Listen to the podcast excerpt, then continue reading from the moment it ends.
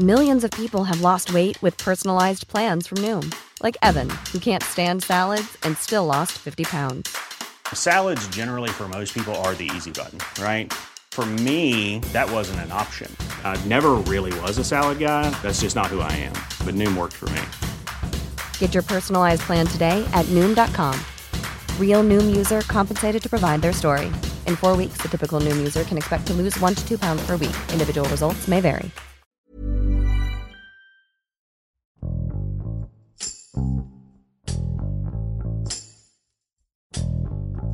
El ácido y otras sustancias corrosivas son utilizadas en muchas partes del mundo como un arma que no solo daña la integridad física de la víctima, sino que deteriora su salud mental y su calidad de vida. Tal es el daño que la ONU considera estos actos como una forma devastadora de violencia de género. Los ataques con ácido hacia las mujeres es un delito que va en aumento en México. Sin embargo, en 25 de los 32 estados, estos hechos son procesados sin perspectiva de género, lo que da paso a la impunidad y a que ellas no reciban la atención médica y quirúrgica adecuada. Alfredo Fuentes y Fernando Merino, reporteros del Sol de México, mencionan los casos de mujeres sobrevivientes a ataques con ácido, la impunidad y los obstáculos que han atravesado para obtener una atención médica digna, así como el activismo que realizan día a día para obtener justicia. Con Hiroshi Takahashi, esto es Profundo.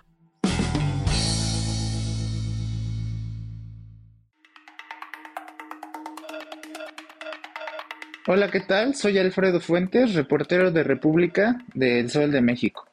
En México, datos de la Secretaría de Salud dados a conocer en enero por la Comisión Nacional para Erradicar y Prevenir la Violencia contra las Mujeres dio cuenta que tan solo en 2022 se registraron alrededor de 47 casos o agresiones en contra de mujeres con ácido o sustancias químicas corrosivas. Aunque no hay un desglosado anual de estos ataques en contra de ellas, la misma comisión informó que en los últimos 10 años se han registrado más de 700 agresiones de este tipo. Soy Fernando Merino, reportero del Sol de México. María Elena Ríos nos comentó en entrevista que la Secretaría de Gobernación elabora un reporte semestral en el que se registran las amenazas de ataques con ácido. Ella nos comentó que durante el primer semestre de 2022 se registraron alrededor de 222 denuncias de amenazas, las cuales mencionó en muchos casos terminan por concretarse. La Secretaría de Gobernación el año pasado, a principios de año, eh, y hizo externa, externo los datos de que en el primer semestre, oye, en el primer semestre del 2022 detectaron 222 amenazas con atacar con ácido a mujeres, 47 fueron perpetrados. En estos 47 eh, perpetrados están incluidos los que a las mujeres que quemaron con alcohol con, gasolina, como es el caso de Luz Rangel. Imagina, ya, ya vamos a entrar en el primer semestre del 2023 y todavía no despejan el segundo semestre del 2022. Un ejemplo de esto es el de María del Carmen Márquez, quien comentó que antes de ser atacada por su expareja en octubre de 2020, recibió diversas amenazas que no fueron atendidas por la Fiscalía General de Veracruz. Esta cifra es lamentable no solo por el hecho de que sean más de 700 mujeres agredidas en 10 años, sino porque a pesar de que 47 de ellas fueron atacadas en 2022, solo se ha logrado una sentencia condenatoria en toda la historia. Esta sentencia histórica fue a favor de Carmen Sánchez, una mujer que fue atacada por su expareja en 2014. Después de más de nueve años de intentar que su agresor fuera detenido y sentenciado por el intento de feminicidio, Carmen logró esta sentencia a su favor por 46 años y 8 meses. Además, su agresor deberá pagar una indemnización por más de 3 millones de pesos. A raíz de las recomendaciones internacionales, en México se creó un fondo de ayuda, asistencia y reparación integral del daño, el cual era manejado por la Comisión Ejecutiva de Atención a Víctimas. Este fideicomiso fue creado para que las víctimas de violaciones de derechos humanos pudieran acceder a recursos de manera inmediata y con ellos costear la ayuda legal, la atención médica y psicológica. Sin embargo, a raíz de una iniciativa en el Senado en 2020, se aprobó la eliminación de 109 fideicomisos, entre ellos este, que además de ayudar a las mujeres que han sido víctimas con ácido, también era destinado para otras víctimas de violaciones de derechos humanos como desaparición forzada, violaciones y trata de personas, por mencionar algunas. Aunque este fideicomiso no está extinto de manera oficial, sí se encuentra congelado, ya que se interpusieron dos amparos para frenar su extinción. Esto no hace más que retrasar la eliminación del fideicomiso como tal, pues las víctimas no pueden acceder a los recursos que se encuentran en él y el gobierno federal ya no realiza más aportaciones para que estos sigan creciendo y eventualmente las víctimas puedan acceder a ellos. María del Carmen Márquez ha tenido que pagar 290 mil pesos de sus propios recursos en nueve lavados quirúrgicos y ocho cirugías que han sido necesarias para hacer frente a los estragos que provocó la sosa cáustica que le arrojó su expareja hace tres años.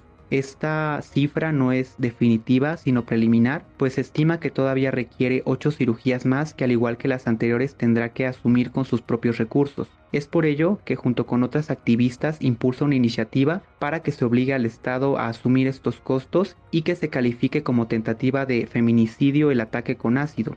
De esta manera los agresores podrían obtener condenas más altas de las que actualmente se prevén en la ley, que ve a los ataques con ácido como lesiones, un delito menor que no amerita eh, tantos años de cárcel y que tampoco garantiza que ellas puedan acceder a tratamientos médicos que son necesarios para que puedan llevar una vida funcional.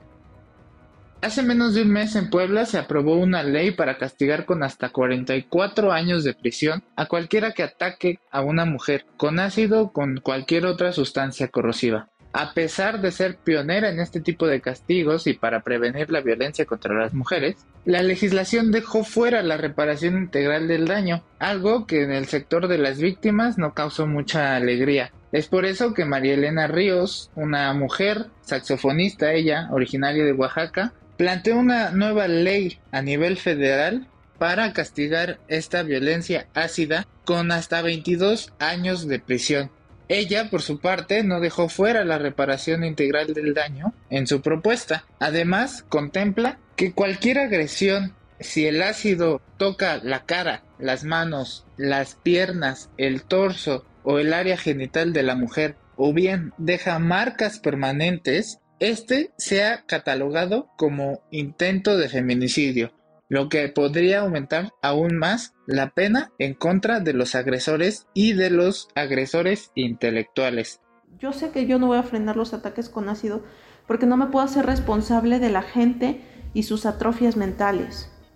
Pero algo que sí siento que es mi responsabilidad y sí se puede hacer dentro de lo que me da mi cabeza es que sí se puede hacer una, una reforma en donde se tipifiquen como feminicidio o en tentativa de feminicidio más las agravantes y a esto le antecede una relación sentimental.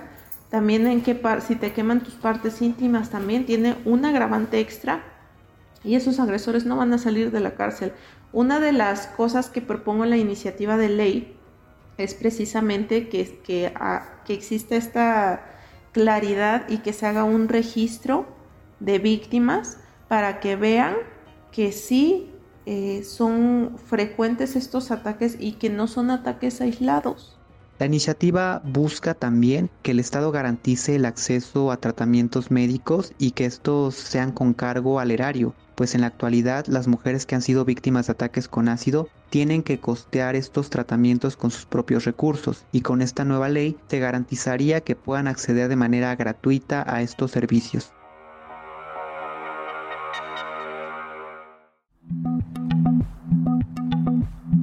Marielena Ríos se ha convertido en una de las figuras más prominentes cuando se habla de violencia ácida en México, pero también en uno de los ejemplos más crudos cuando se hace referencia a las injusticias a las que se enfrentan las mujeres que han sufrido estas agresiones.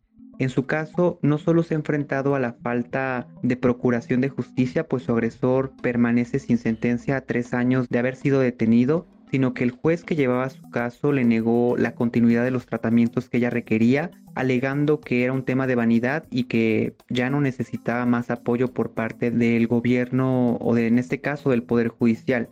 Tenemos que someternos a cirugías reconstructivas. Ojo, que no se confunda con lo estético, es reconstructivo. Y de pronto ahí es donde entra la, la, mala o la nula perspectiva por parte de las autoridades porque dicen, pero es que tú, eso es vanidad, eso es estético. Pero yo no nací quemada, yo no nací deforme.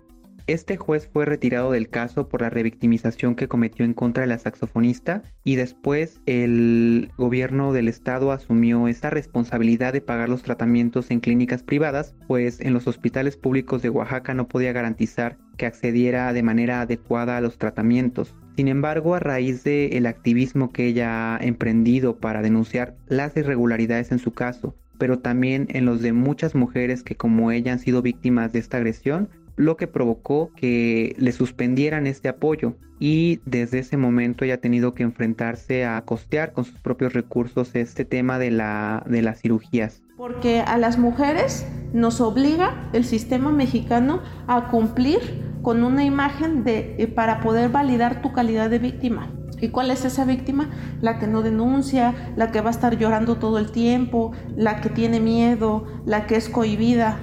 Ah, pero es que María Elena mira cómo es, es egocéntrica. Claro que voy a hablar enojada, pues si me quisieron matar, han pasado ya casi cuatro años y no tengo justicia. ¿Voy a aparecer sonriendo?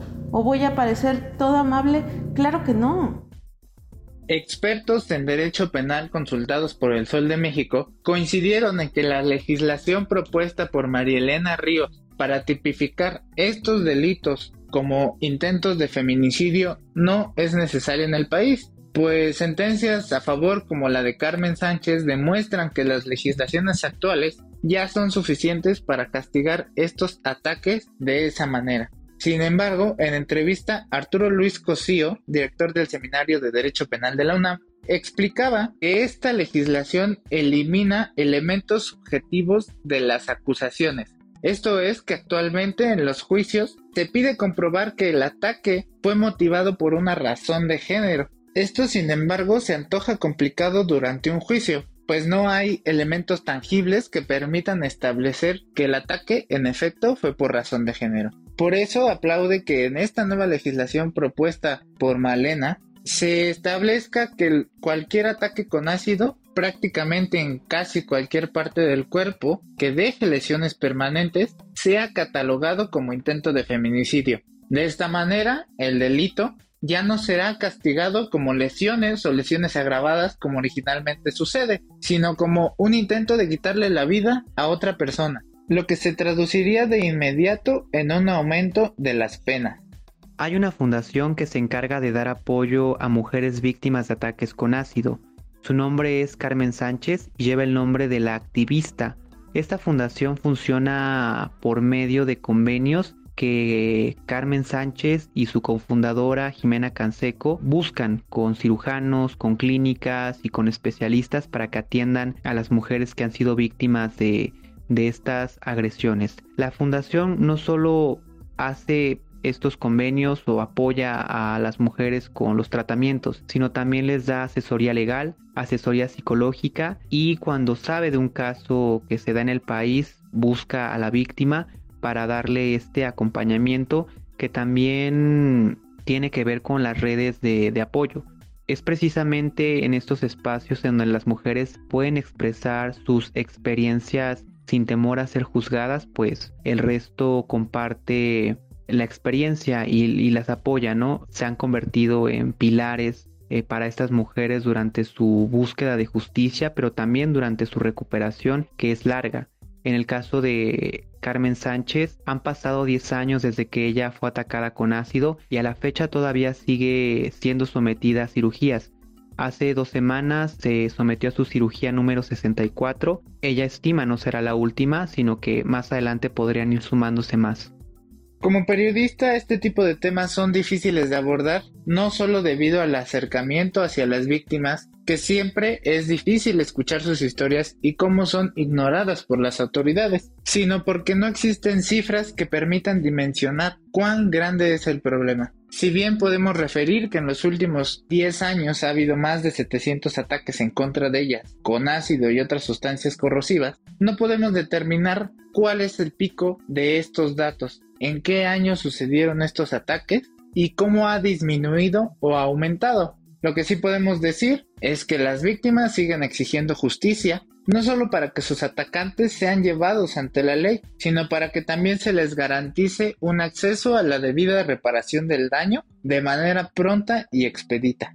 Abordar el tema de la violencia ácida es complicado debido a que las víctimas en muchas ocasiones son renuentes a compartir sus historias debido a, lo traumática que fueron estas experiencias. Y cuando por fin acceden a estas entrevistas es importante tener una perspectiva de género para no revictimizarlas. Luego de platicar con María Elena y con María del Carmen, me di cuenta que el recordar estas experiencias o recordar estos ataques es para ellas doloroso y por ello es que a veces no abundan en detalles, ¿no? Sino que uno de los retos es no incomodar a las víctimas, pues podría eh, provocarles una afectación en vez de una aportación en su exigencia de que la, la violencia ácida se detenga en el país y que las mujeres que ya fueron víctimas de estos delitos puedan pues acceder a justicia y a la reparación del daño.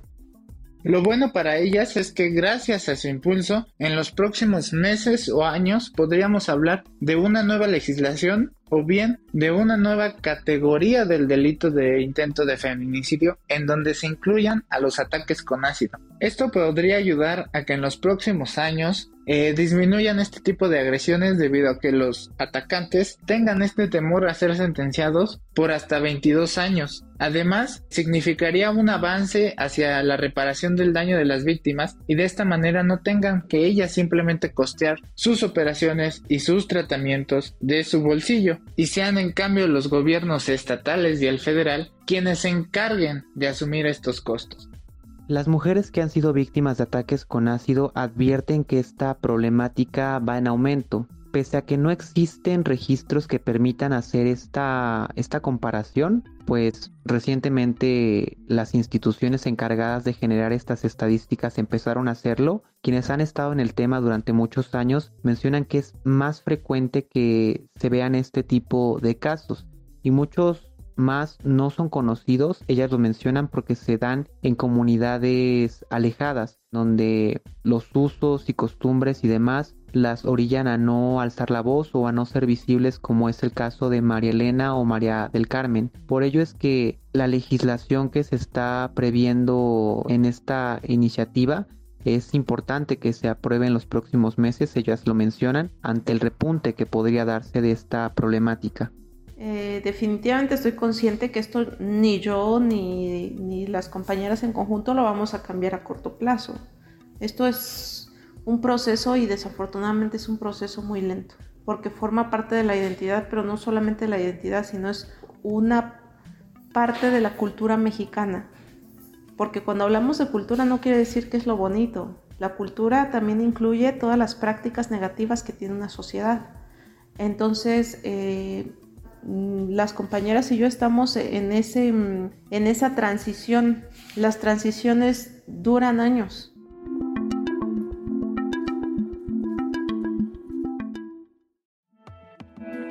Te invitamos a suscribirte a nuestro podcast a través de las plataformas de Spotify, Apple Podcast, Google Podcast, Deezer y Amazon Music, para que no te pierdas ningún episodio. También nos puedes escribir a podcast.om.com.mx o en Twitter podcastom. Te recomendamos escuchar Aderezo, donde nuestras especialistas en nutrición tienen las mejores recomendaciones para mejorar la alimentación. Porque no hay nada más rico que sentirse sano. Hasta la próxima. Esto es Profundo. Un reporte a fondo de la Organización Editorial Mexicana. Even when we're on a budget, we still deserve nice things. Quince is a place to scoop up stunning high-end goods for 50 to 80% less than similar brands. They have buttery soft cashmere sweaters starting at $50, luxurious Italian leather bags, and so much more. Plus, Quince only works with factories that use safe, ethical, and responsible manufacturing. Get the high-end goods you'll love without the high price tag with Quince. Go to quince.com/style for free shipping and 365-day returns.